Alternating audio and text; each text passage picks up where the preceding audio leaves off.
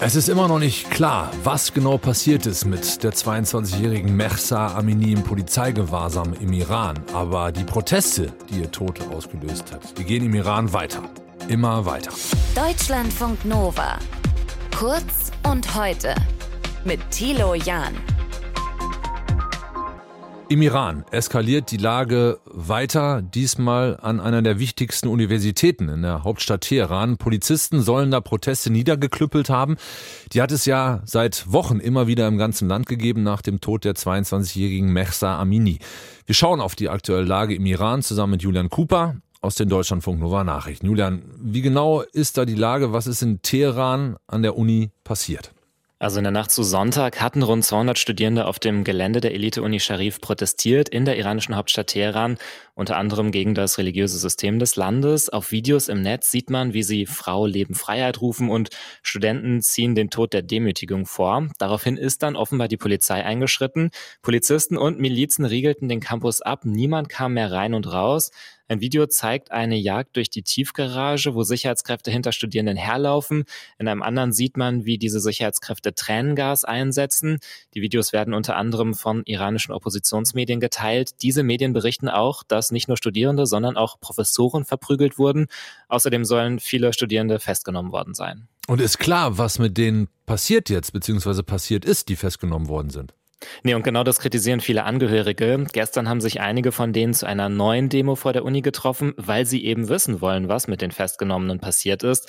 Angeblich wurden die in das Evin-Gefängnis gebracht. Deswegen rufen die Demonstrierenden auch, sie haben Teheran in ein Gefängnis verwandelt und das Evin-Gefängnis in eine Universität.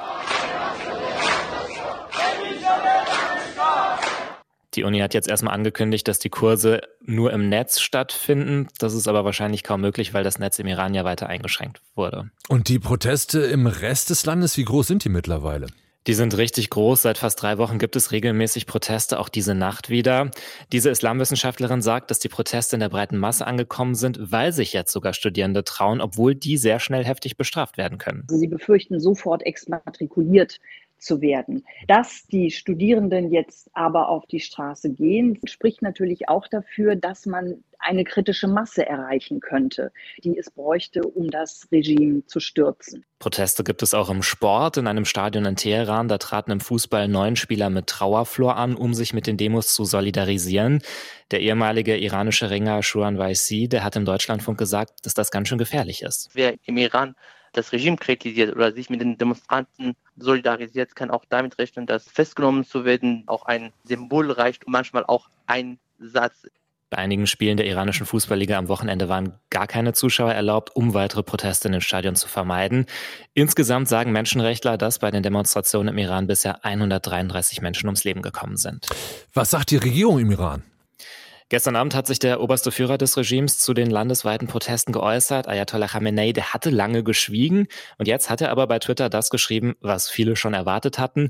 Er stellt die äh, Proteste als Verschwörung aus dem Ausland dar. Dahinter würden die USA und auch Israel stecken, bezahlte Agenten, die sich von so wörtlich einigen verräterischen Iranern im Ausland helfen ließen. Die Menschen, die im Iran demonstrieren und protestieren, die sagen immer wieder, wir brauchen internationale Unterstützung. Allein kriegen wir das hm. nicht hin. Gibt es mittlerweile irgendeine Art von Druck auf den Iran von internationaler Seite.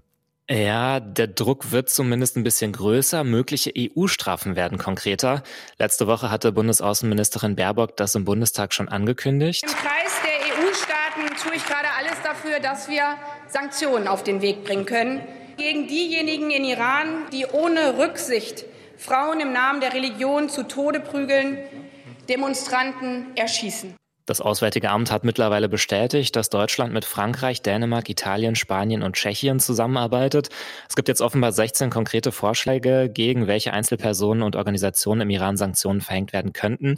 Die Strafen sollen beim Treffen der EU-Außenministerinnen und Außenminister übernächsten Montag beschlossen werden. Auch US-Präsident Biden hat in der Nacht Sanktionen angekündigt. Er schreibt, dass sich die gegen die richten, die Gewalt gegen friedliche Demonstranten ausüben. Die Regierung im Iran geht weiterhin brutal vor gegen Proteste und Demonstrationen im Land. Infos kamen von Julian Cooper aus den Deutschlandfunk Nova Nachrichten. Deutschlandfunk Nova. Kurz und heute.